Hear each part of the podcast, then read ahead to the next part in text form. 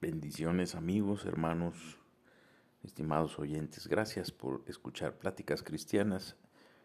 En esta ocasión traemos una prédica que se llama Una familia con coronas. Sé que será de mucha bendición. Estás invitado a escucharla hasta el final. Bendiciones.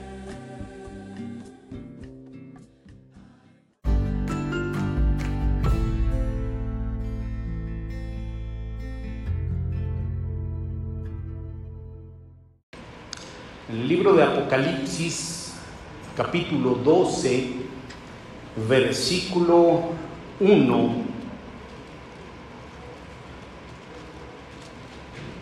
dice la palabra del Señor. Y una gran señal apareció en el cielo, una mujer vestida del sol, con la luna debajo de sus pies, y una corona de doce estrellas sobre su cabeza. Entonces vamos a tratar el día de hoy un tema, este tema que le hemos puesto por título Una iglesia con corona. Ya conmigo, esos somos nosotros. Al con ánimo día, esos somos nosotros. ¿Verdad que sí? La iglesia del Señor, porque eh, saben que desde el principio Dios ha tenido y tiene el propósito de dar a su iglesia muchas cosas. Muchas cosas tiene el propósito de darle a su iglesia, entre otras, tiene el propósito también de darle corona. Por eso es que dice ahí la escritura que la mujer al final del tiempo en Apocalipsis también se ve que tiene una corona. Usted sabe que la mujer es una figura de la iglesia, según dice Efesios capítulo 5, la mujer es como la iglesia y tiene también una corona. Muy bien, oremos al Señor. Yo le pido por favor que incline su rostro conmigo. Padre, te bendecimos en el nombre santo de Jesús.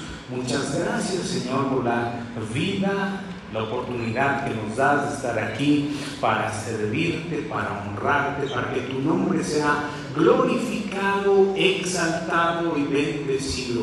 Rogamos que por tu gracia y por el propósito que tienes con todos nosotros, nuestros hermanos, Señor, en la fe en Cristo Jesús, tú nos des una buena palabra, la unción que es para enseñar y que es para aprender, y que tu nombre se glorifique y tu pueblo sea bendecido con esa porción preciosa que has preparado para nosotros. En el nombre de Jesús, amén y amén. Den un fuerte aplauso al Señor de la gloria, aquel digno de recibir el honor y la alabanza. Amén.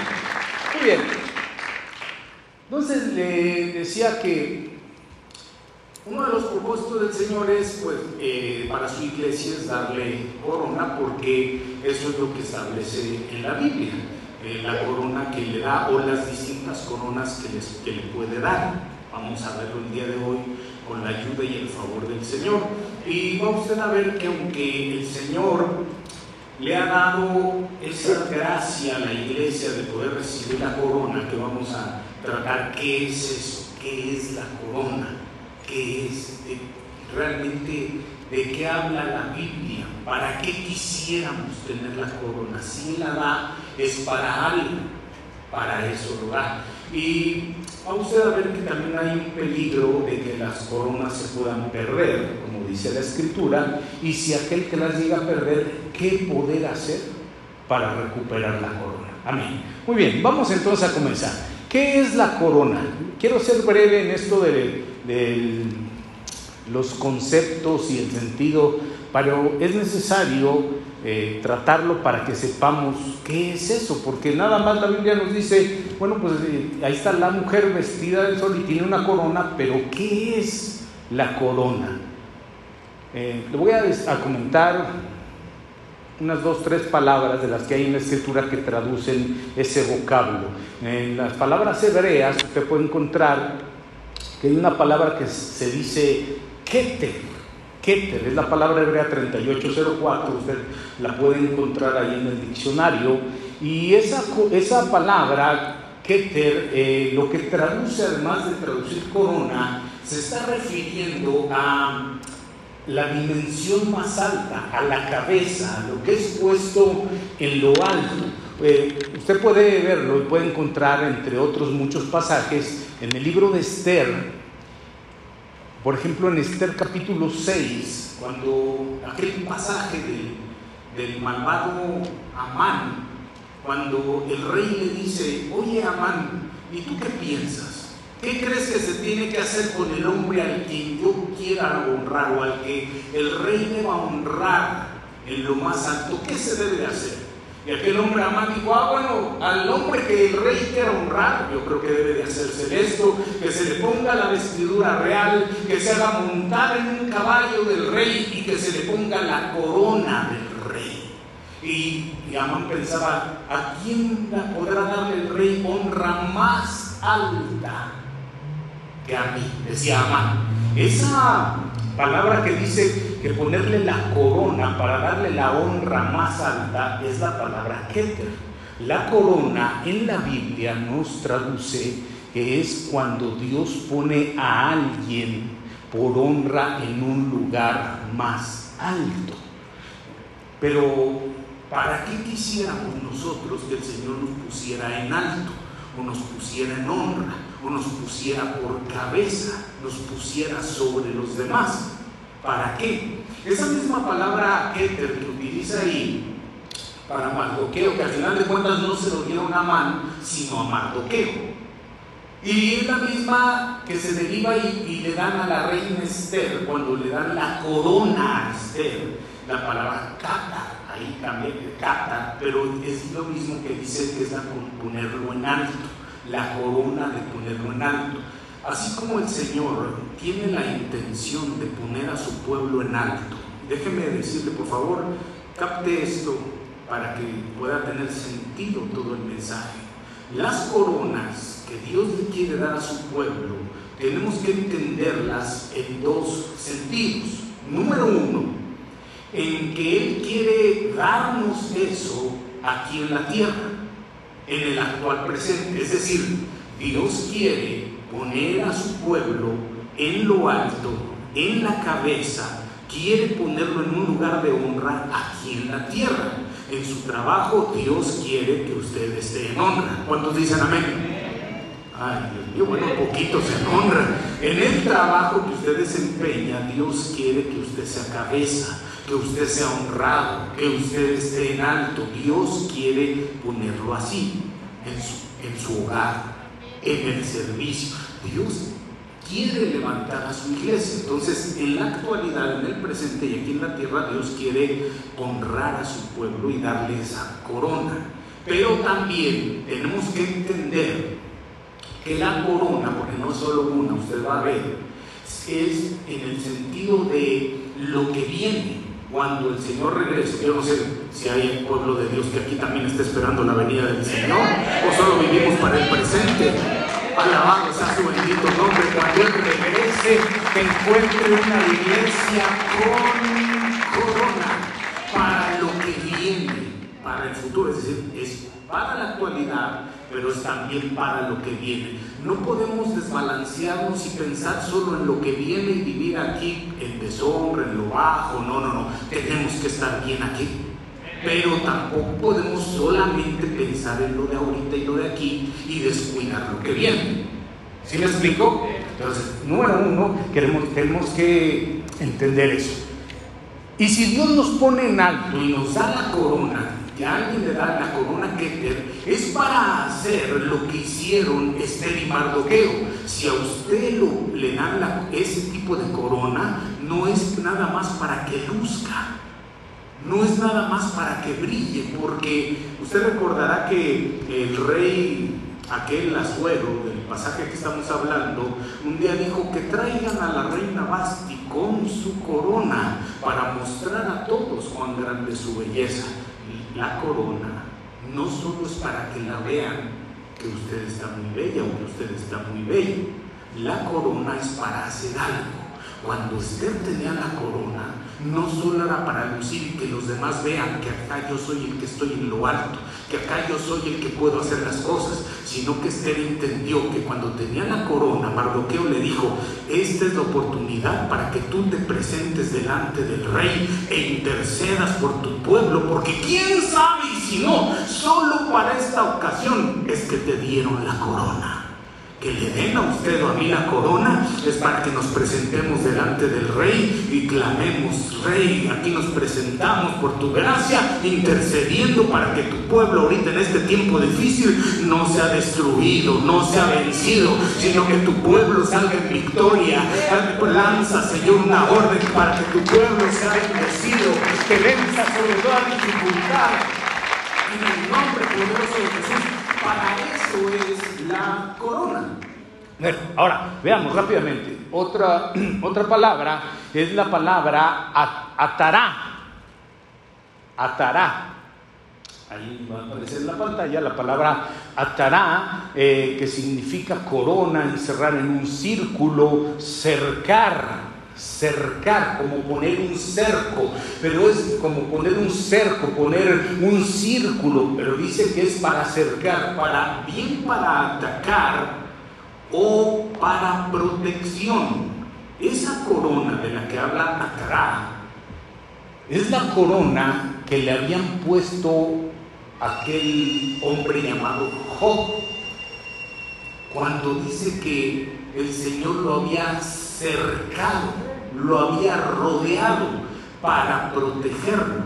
Eso es en la Biblia una corona, que tal vez a lo mejor muchas veces la pasamos desapercibido y no lo leemos o no lo checamos, pero cuando dice Dios, iglesia, yo te quiero poner corona, una de esas es precisamente para que cuando usted vaya por las calles benditas de acá de la Ciudad de México, en los barrios oscuros, donde se mueve la, la banda, donde se mueve la pandilla, donde se mueve, el Señor envía sus ángeles por decir, porque a Él, porque a este es un escogido que le he puesto la corona para que lo protejan, que lo guarden. Cuando sus hijos van a la escuela, Señor, envía tu protección, envía tu corona, pones para que nadie pueda tocarlo, para que regresen con bien. Esa es la corona que le habían puesto a Job la corona atará. Y usted puede leer, por ejemplo, allá en ese libro, libro de Job, eh, capítulo 19, verso 9, le voy a leer la versión eh, Nácar Colunga, dice, me ha despojado de mi gloria y arrancó de mi cabeza la corona.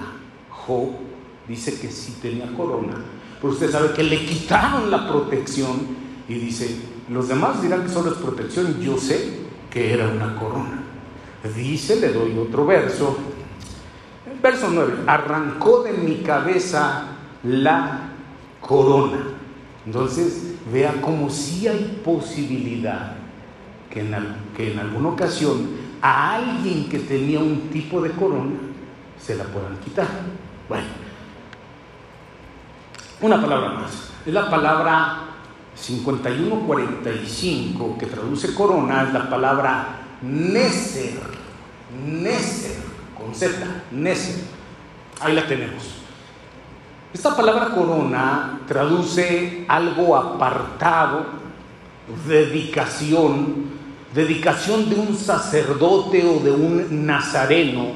De aquí concretamente significa rizos no cortados, también por implicación significa corona y específicamente una corona de realeza, apartamiento, no apartamento de departamento, sino que usted se aparte, apartamiento, cabello, consagración, consagrar, corona, diadema y nazareato. Esta palabra Neser es la corona que Dios les pone a los consagrados que el Señor les pone a los dedicados, a los nazareos, es decir, a, los sacerdotes y a los nazareos, a los que hacen el voto para consagrarse, a los cuales el Señor les pone este tipo de corona. Y fíjense que reflexionando sobre este tema, decimos, bueno, es que la iglesia de Cristo en general muchas veces piensa y dice, bueno, pues es que la escritura dice que Él nos hizo reyes y sacerdotes. ¿Cuántos dicen amén? Y los reyes tienen corona, pero no entiende que los sacerdotes también tienen una corona. Porque claro, la gente tiene la corona eh, Keter, es decir, la corona real, la corona para gobernar, la corona de ser puesto en alto, la corona que Dios lo levante, la corona de que Dios lo ponga así sobre todos y, y todo el mundo quiere ser rey, pero nadie quiere ser sacerdote. Todo el mundo quiere mandar, pero nadie se quiere consagrar. Todo el mundo quiere ser el rey y estar reinando sobre todas las cosas. Usted ve que en, su casa quiere reinar, quiere mandar, en su trabajo quiere hacer lo mismo, en la calle, va en el carro ahí y quítense porque ya se hizo tarde y quiere como que abrieran paso porque aquí va el rey y haga su lado. Todos quieren mandar. Pero ¿quién se quiere consagrar para decir voy a portar una corona? Esta corona es la de los sacerdotes, le digo, y esta vez, no sé si la más importante, yo creo que a la percepción de cada uno, pero no solo se trata de ser rey, sino de ser sacerdote. Déjame comentarle tantito esto, espero que le bendiga. Fíjese que eh, reflexionando sobre el tema, de decir, Señor, ilumínanos, ¿qué, ¿qué, compartimos el día de hoy en esta bendición de, de la predicación que, que nos han invitado para poder hacer? y yo tenía pensado compartir un tema, eh, le pusimos por título, ¿A dónde subió Jesús? ¿A dónde subió? ¿A dónde cree usted que subió?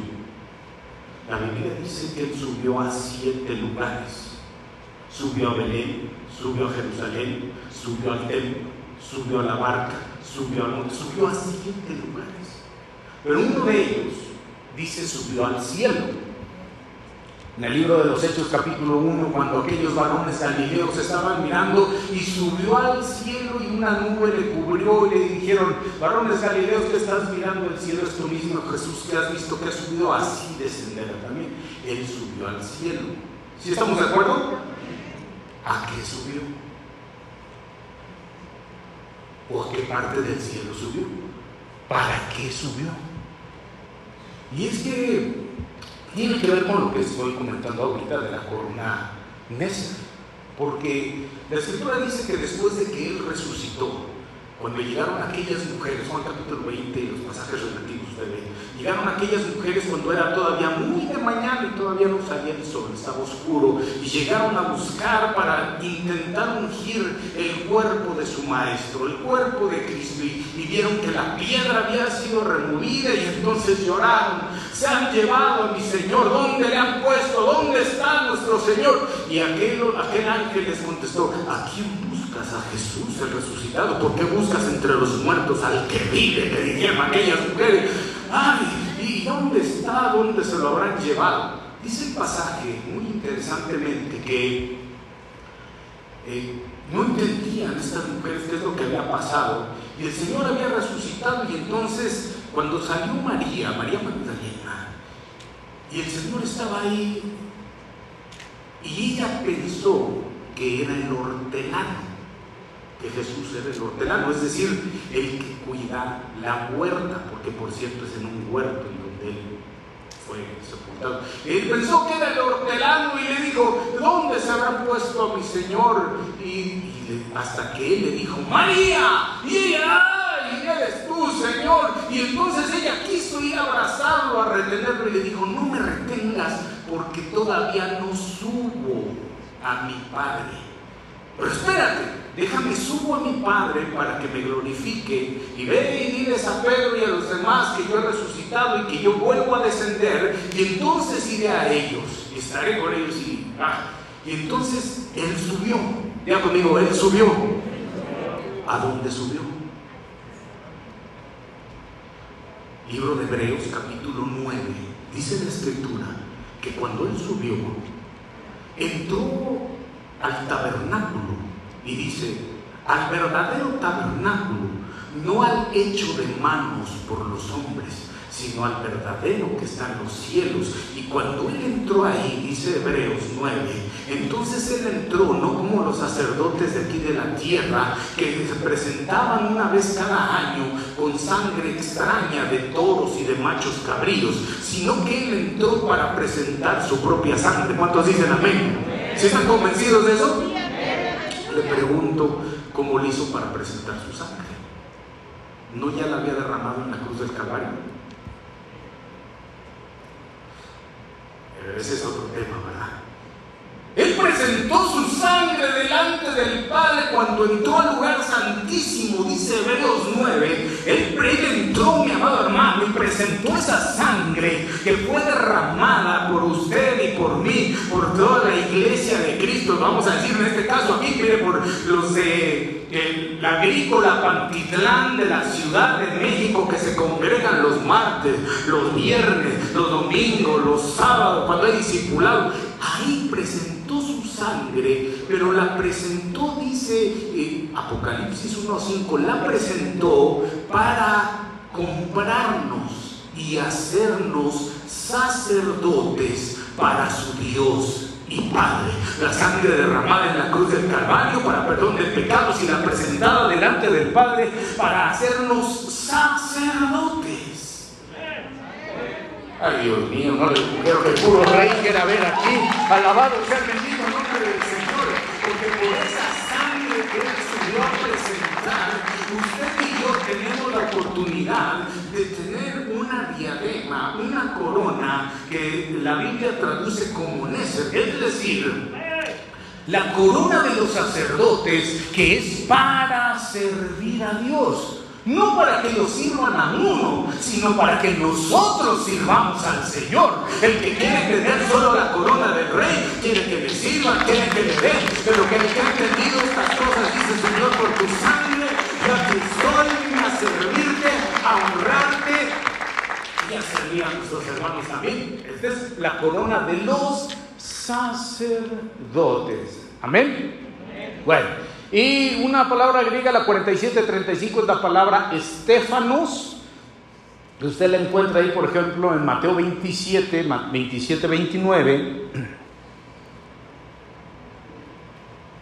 Dice, y tejiendo una corona de espinas, se la pusieron sobre su cabeza. Esa es la palabra estéfanos, que significa entretejer o trenzar, guirnalda, corona. Ok, le pusieron esa corona. Hay varios ángulos para tratar este punto de la corona de espinas, pero déjeme compartirle esto, creo que usted lo ha de saber ya bien. Esta corona se la pusieron como se la, se la debe poner también el cuerpo de Cristo, debe dejar que se la pongan, porque esta corona de espinas es la que, la que hace morir la carne.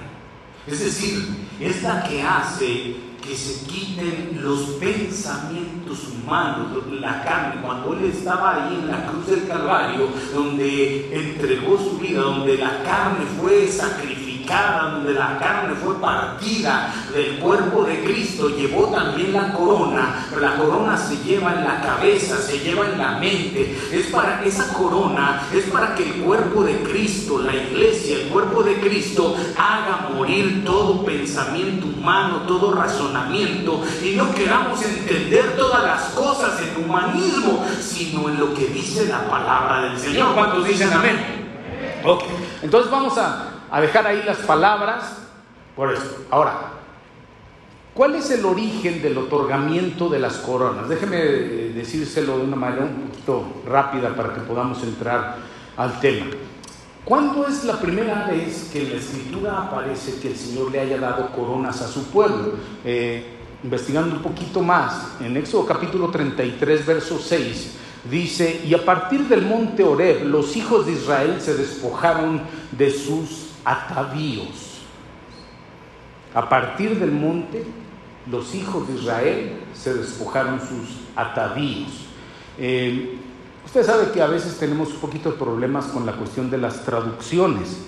En, la traducción, una traducción hebrea, que es la, la Torah, la Torah de Rashi, si mira los comentarios tanto sino en la propia traducción de la escritura, no dice a partir del monte Oreb se de los atavíos, sino dice se despojaron de los atavíos del monte Oreb, en el sentido de los atavíos que habían recibido en el monte Oreb. Esa, esa referencia de los atavíos, que es una investidura real, hace la referencia a las coronas, los atavíos, se refiere a las coronas que el Señor había decidido darle a su pueblo. Eh, y dicen los, los comentarios que se refiere de manera específica a Deuteronomio 5:27, cuando, cuando Moisés va a subir al monte y el pueblo le dice, sube tú Moisés, nosotros no queremos porque podemos morir si el Señor nos habla, sube tú, como diciendo, tú te mueres, pues ahí pondremos otro, pero sube tú, que Dios te hable a ti y las palabras que el Señor te diga a ti, nosotros las escucharemos y las haremos o las podremos poner por obra, las podremos hacer, escucharemos y haremos. Y entonces por eso dice el comentario que a ellos el Señor decidió darle los atavíos o las coronas. Es decir, una corona porque ellos dijeron, vamos a escuchar la palabra. Y otra porque dijeron, no solo la vamos a escuchar, sino que vamos a ponerla por obra. Así es que si usted quiere recibir corona, pues usted sabe si quiere escuchar la palabra y si quiere ponerla por obra. Pero a este pueblo le fue quitado esas coronas cuando dice en Éxodo 33, el pasaje que leí primero, que el Señor les dijo, desde aquí ya no se deben de poner esas coronas, esos atavíos ya no los pueden llevar porque son un pueblo de dura cerviz, refiriéndose al pecado que habían cometido ellos, de, el pecado del becerro de oro. Entonces, vean cómo, aunque Dios quiere darle a su pueblo una serie de bendiciones dentro de ellos, las coronas, el pecado puede hacer que ya el pueblo no tenga coronas. ¿Sí, me explico? Entonces, hay un peligro de que se pueda perder la corona o las coronas. Dice Apocalipsis capítulo 3, versículo 11. Vengo pronto, retén firme lo que tienes para que nadie robe tu corona o para que nadie tome tu corona. Le pido un favor con todo respeto. Por favor, siempre refírase al que está cerca de usted, dígale que nadie tome tu corona. Ándale, dígale, reténlo firme, para que nadie tome tu corona. ¿Verdad que no? El problema, ¿sabe qué es? Que mucha gente piensa que lo que Dios le ha dado a su pueblo, piensa la gente que no se lo pueden quitar. Y muchos se siguen basando en aquel famoso versículo que dice, es que los llamamientos, los dones y llamamientos son irrevocables. Sí, es cierto, pero eso se refiere a otra cosa. Pero en la escritura, usted ve que aquel rey le, dijo a sus siervos, llamen a Basti para que venga con su corona puesta para que yo muestre aquí a los príncipes y al pueblo cuán hermosa es. Y dice la escritura que Basti se rehusó y entonces le quitaron la corona. Y en su lugar buscaron a otra que fuera más digna de portar la corona. Diga conmigo, eso soy yo. Diga conmigo, aquí hay varios que podemos portar la corona. Y le quitaron la corona a Basti y se la pusieron a Esther y Esther llevó la corona que le habían quitado a la otra. Luego refiriéndose a Saúl, dice también la escritura que entonces Saúl perdió la corona. Pero si ¿sí estamos de acuerdo con Basti. Saúl le quitaron la corona y se la dieron a David. A Elí, el sacerdote, la corona sacerdotal le quitaron y se la dieron a Saúl. Entonces vemos cómo alguien que puede tener corona tiene el peligro de que se la puedan quitar. Ya conmigo, yo voy a retener mi corona. En el nombre poderoso de Jesús, para que ahorita Dios haga lo que tenga que hacer con nosotros y en lo futuro nos encuentre también con corona.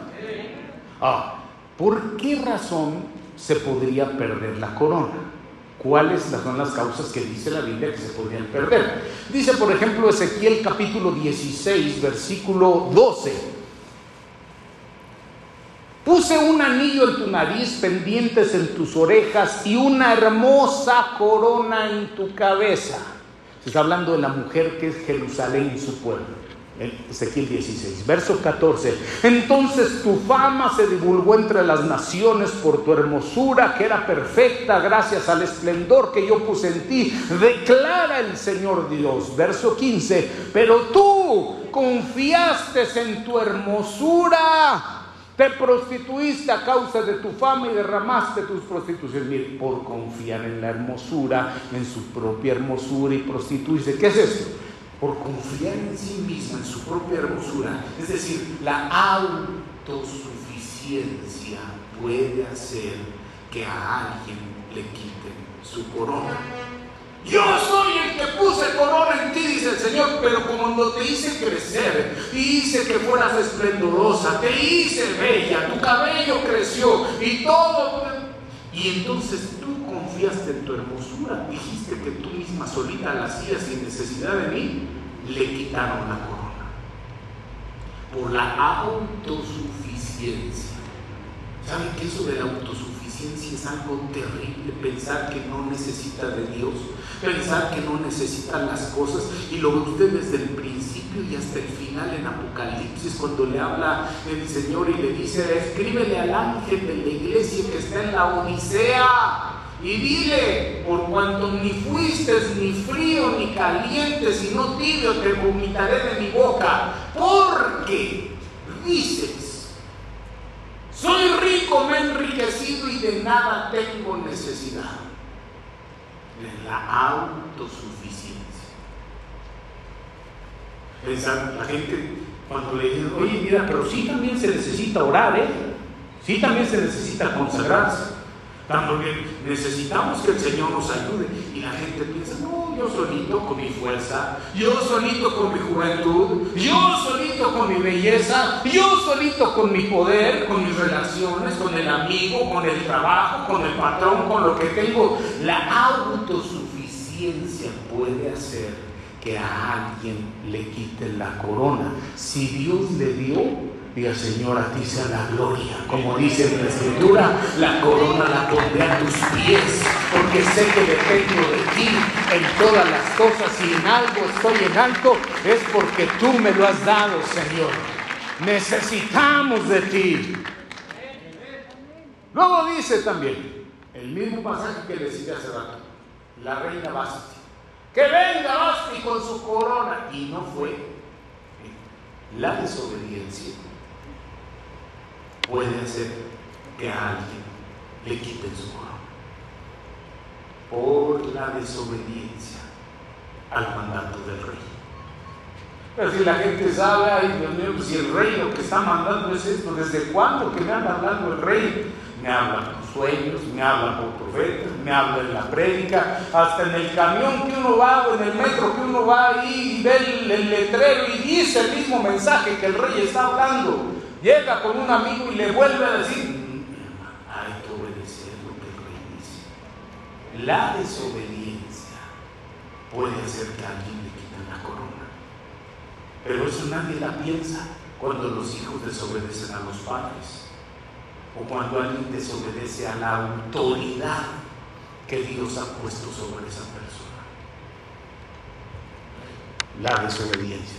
Número tres, Segunda Samuel capítulo 1, verso 10 dice, yo entonces me puse sobre él y le maté porque sabía que no podía vivir después de su caída y tomé la corona que tenía en su cabeza. Está hablando de Saúl. Me puse sobre él, le maté porque sabía que él, Saúl, no podía vivir después de su caída y tomé la corona que tenía en su cabeza. Por tener una caída como Saúl, a la gente le puede quitar la corona y dársela a otro que sea mejor que él, como David. ¿En qué cayó Saúl? Porque dice después de su caída le tomaron la corona. ¿En qué cayó Saúl? ¿En qué podría caer la gente para que le quiten la corona? ¿Sabe qué? Saúl se ve como la escritura no cayó solo en una cosa, ¿verdad que no? después de ser aquel Saúl que cuando el profeta le dijo, tú has sido escogido por el Señor y te vas ser rey, todo hasta he apartado para ti este banquete, el pedernal, todo ha sido preparado para ti. Dijo, no, yo, ¿cómo? Si mi familia es la más sencilla, es la más pobre de todos, somos benjamitas, y yo no, ¿quién soy yo para que me den la corona? Decía Saúl. Después de ser alguien que dice, ay Dios mío, pero puedes fijarte en tantos y por qué te fijas en mí, ¿verdad que hay gente? Ay Señor, ¿y por qué? Y mire, cuando Dios le pone la corona, es decir, cuando Dios lo levanta, cuando Dios empieza a hacer algo con alguien y lo pone en alto, lo empieza a bendecir, lo empieza a prosperar porque antes no tenía y ahora ya tiene. Porque antes no podía y ahora ya puede. Porque antes no sabía y ahora ya sabe. Pero no es por nosotros, sino porque Dios ha querido ponerle en alto. Dios ha querido darle corona. Dios ha querido que usted sea un consagrado, que usted le sirva. Dios lo ha escogido. Dios lo ha levantado. El Señor ha querido así, Saúl. Tú dices que eres el, menor que no puede, pero Dios te ha escogido. Y entonces Saúl dijo, ay, pero no sé, Señor, tú eres. Pero ya que estaba con la corona, entonces cayó Saúl. Lo primero que usted ve que cayó es que cayó en, en el abuso de poder. Porque nada más estaba ya el Saulito bien puesto allá en el poder con la corona y toda la cosa. Y decía, y ay, este, David que me cae mal. Y le aventaba la lanza y no le di se me va a ir otra. Y, y cuántas veces, mire, abusando tenía. El otro como no se podía defender. Muchas veces es así. Muchas veces es así. ¿Saben que cuántas veces los esposos tal vez abusen del poder de esposo para intentar clavar ahí a la pobre mujer. A la mujer ahí como David, y danzaba y oraba, y, la mujer se ministraba y que levanta cantos, y el hombre viene con el abuso de poder y va intentando, y tú no sirves para nada, y intentando deshacerse de ella, intentando ¿Por qué abusa del poder sobre sus? Digo usted, sino el que sea como Saúl, pues, no se lo usted enojar conmigo, ya, ya, porque no lo vuelvan a traer este, no, no se enoje usted conmigo. El que sea, ¿por qué cae en el abuso de poder? Saúl cayó en el abuso, Saúl cayó en los celos, Saúl cayó, hermano, cuando le dijo Samuel, espérate, no vayas a poner todavía la ofrenda. Yo regreso y pongo la ofrenda para que tú venzas sobre los, sobre los filisteos. Y Saúl cayó en la desesperación, es decir, se adelantó al tiempo que debía esperar. Cuando se cae en eso de decir yo puedo hacer las cosas cuando yo quiera, se caen estas cosas que hacen que le puedan quitar la corona. Usurpó el lugar de Samuel y puso en la ofrenda cuando se cae en la usurpación. Miren cuántas cosas cayó Saúl. Cayó en la adivinación, cayó en el espiritismo. Cuando ya Dios no le hablaba y en vez de clamar misericordia, ahí se fue con la pitoniza esa de Endor. Como dice por ahí con la bruja del 71. Ay, a ver si por ahí le hablaban algo. ¿Por qué caer? ¿Por qué la gente después de tener una corona y de estar sirviendo al Señor en un lugar tan hermoso y mire con esa corona de sacerdote que le está sirviendo, con una corona que el Señor levante en algo y cuando ya no le habla el Señor y dice no me, no me hablas, pues ahí nos vemos y ya se va con la que adivina las cartas, que le lea la mano, que le lea el café, le lee de todo menos la Biblia. Cuando se caen esas cosas, le pueden quitar la corona y al final de cuentas, en lo que más cayó Saúl es cuando Samuel le dijo, tienes que ir a derrotar a Amalek, deshazlo, extermina por completo a Amalek, no dejes nada, ni al rey, ni a su siervo, ni a su pueblo, ni a niños pequeños, ni a mujer, a nadie, mata todo lo de Amalek, bueyes, ovejas, ganado, todo. Pero usted, sabe ¿a qué representa Amalek? La carne. Y Saúl dijo, pues bueno, este, ya que no nos está viendo Samuel, ¿verdad? Pues podemos dejar algo de la carne. Total, ya que no nos está viendo Samuel, pues podemos darle vuelo a la hilacha. Y vean las obras de la carne, dice Galatas capítulo 5, evidentes, son, porque son evidentes, hermano amado, no crea que no se ven, son evidentes. Cuando alguien anda en la carne, se ve. Ahora que estás aquí te diga, se ve. ¿Verdad que sí se ve? Se ve pleitos, celos, ira, contienda, disensiones, murmuraciones, orgías, borracheras, enemistad. Hermano, todas las que se le parezcan se ve. Cuando alguien anda en la carne, le pueden quitar la corona por caer en andar en las obras de la carne. Al final de cuentas, el pasaje que dice, ese personaje que dice, pues cuando vi que Saúl había caído, pues le tomé la corona y te la traigo a ti. Le quité su corona. ¿Y quién eres tú? Una malecita de los mismos de la carne. Esa carne que no se destruye puede ser que al final a alguien le quite su corona. Era un aplauso al bendito que vive para siempre. En el nombre de Jesús, que nosotros podamos retener la corona. ¿Cómo obtenerla entonces? Digo, algo se tiene que hacer, ¿verdad? ¿Sí, amados? Algo tenemos que hacer pues para que tengamos la corona. Ay, Dios mío, vamos rápido por el tiempo. Mire, déjenme ver, a ver si nos da el tiempo para darle, por medio a la cita y una explicación muy rápida. Hay siete coronas en la escritura que nosotros podemos tener. Siete coronas. Yo no sé si alguien se apunta con alguna de ellas, pero aquí dice qué es lo que se tiene que hacer para que el Señor le dé corona.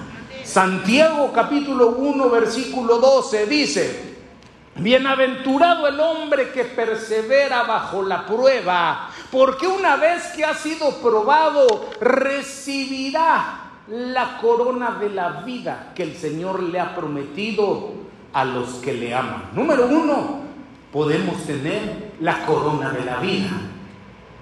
Pero ese es para los que le aman. ¿Cuántos aman al Señor aquí?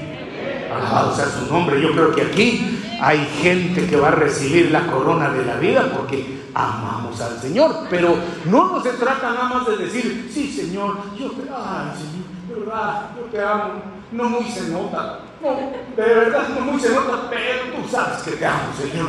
No se ve, pero, pero tú que conoces. No, no, nada más es de decir, sino que ahí está escrito, el hombre que persevera bajo la prueba, una vez que ha sido probado, mostrará que ama al Señor y recibirá la corona de la vida.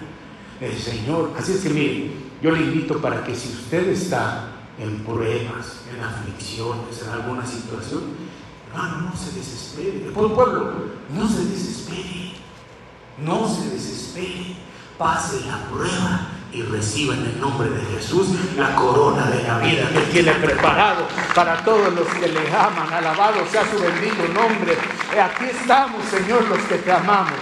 Segunda Timoteo capítulo 4, verso 8 dice, en el futuro me está reservada la corona de justicia que el Señor, el juez justo, me entregará en aquel día, y no solo a mí, sino también a todos los que aman su venida. Entonces, vea como aquí es la corona de justicia que le entregan ya no solo a los que aman al Señor, sino los que aman su venida.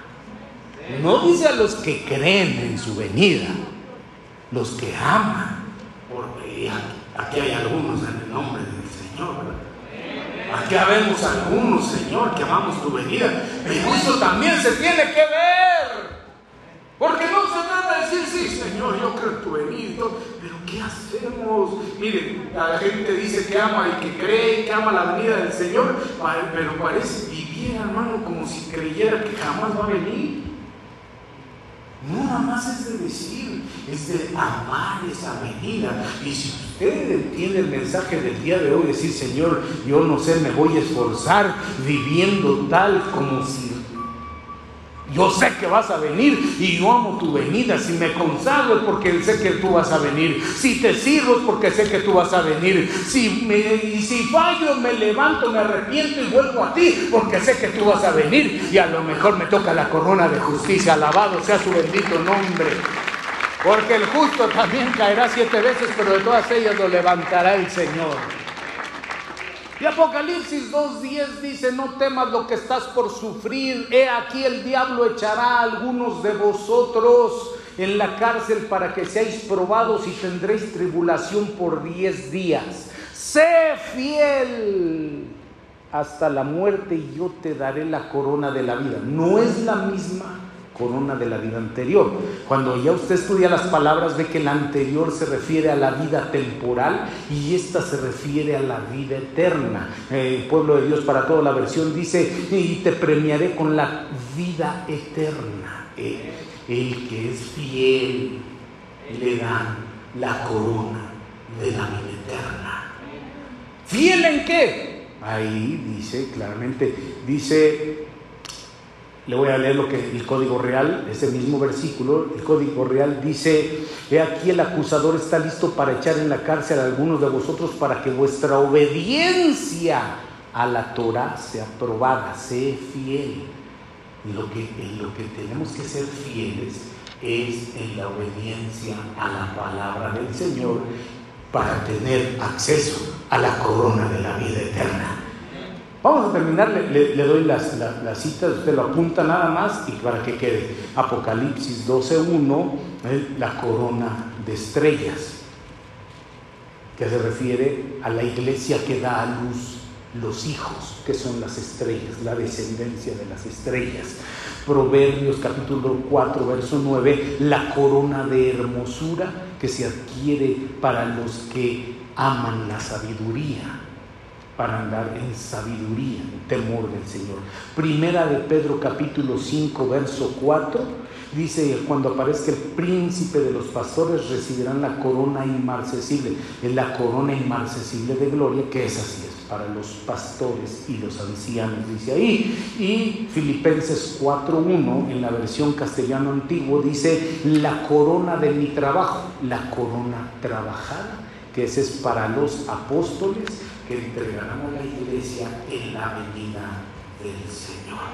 Así es que en el nombre de Jesús terminamos aquí. Yo le pido que levante sus manos y dígale, Señor, te damos gracias en esta noche. Mire, si usted, si usted anhela realmente tener una corona de parte de Dios, no solamente para este tiempo presente, sino para prepararse a lo que viene, diga, Señor, danos tu gracia y otórganos las coronas. Y si alguno quizás, si alguno, si habrá alguno quizás que diga, Señor, perdóname, porque tal vez se han dado en las obras de la carne, si he caído en la desobediencia a mis autoridades, el pecado, alguna causa por la que la corona quizás puede ser quitada, ten misericordia, Señor. Tu palabra dice que hubo algunos personajes de los cuales tuviste compasión para restaurarles en la corona. Tu palabra dice, Señor, de aquellos reyes que habían perdido la corona, pero se arrepintieron como aquel rey Manasés, que tuvo un arrepentimiento grande y se humilló grandemente delante de ti. Así nos humillamos en esta noche. Perdónanos, Permítenos caminar en este tiempo presente para que con la corona que tú has dado, poder servirte, poder honrarte, realizar las obras que tú nos has dado, Señor, para que andemos en ellas. Si tú has puesto en alto a tu pueblo, Señor, ayúdanos, ayúdanos, Señor, perdónanos que muchas veces hemos caído en el exceso, en el abuso del poder, en las obras de la carne. Ten misericordia, ten misericordia, Señor. Perdónanos. Si muchas veces se ha sido como el sacerdote Eli, que honraba más a sus hijos que a ti. Perdónanos, no queremos que nos quiten la corona ten compasión de nosotros, Señor. Queremos llevar esa corona de consagración a ti, para que cuando vengamos, Señor, a este santo lugar, te presentemos un servicio que realmente te sea agradable. Y cuando salgamos, Señor, a nuestro hogar y a nuestro trabajo, seamos agradables a ti, poniendo esas coronas a tus pies, dándote gloria en todo lo que hacemos.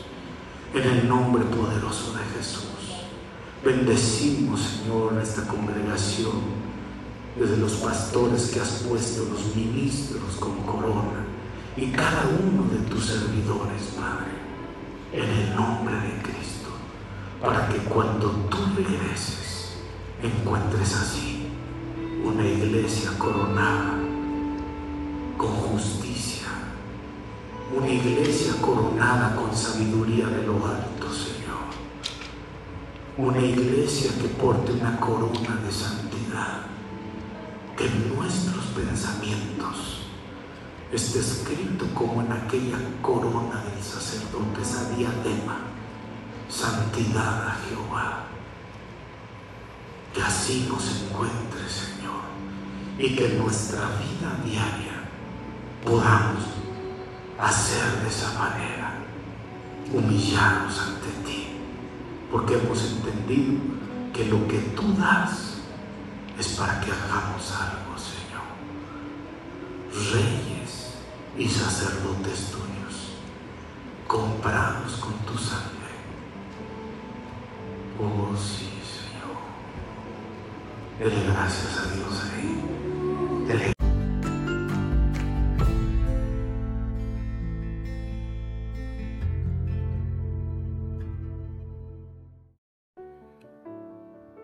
Gracias por haber escuchado esta, esta plática, esta prédica y quédate en contacto con Pláticas Cristianas.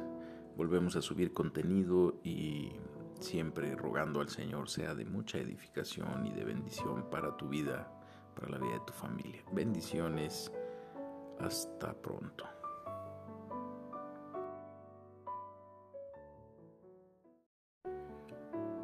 Muchas gracias por haber escuchado esta, esta plática, esta prédica y quédate en contacto con Pláticas Cristianas.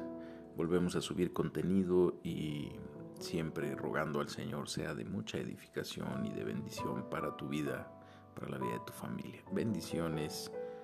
Hasta pronto.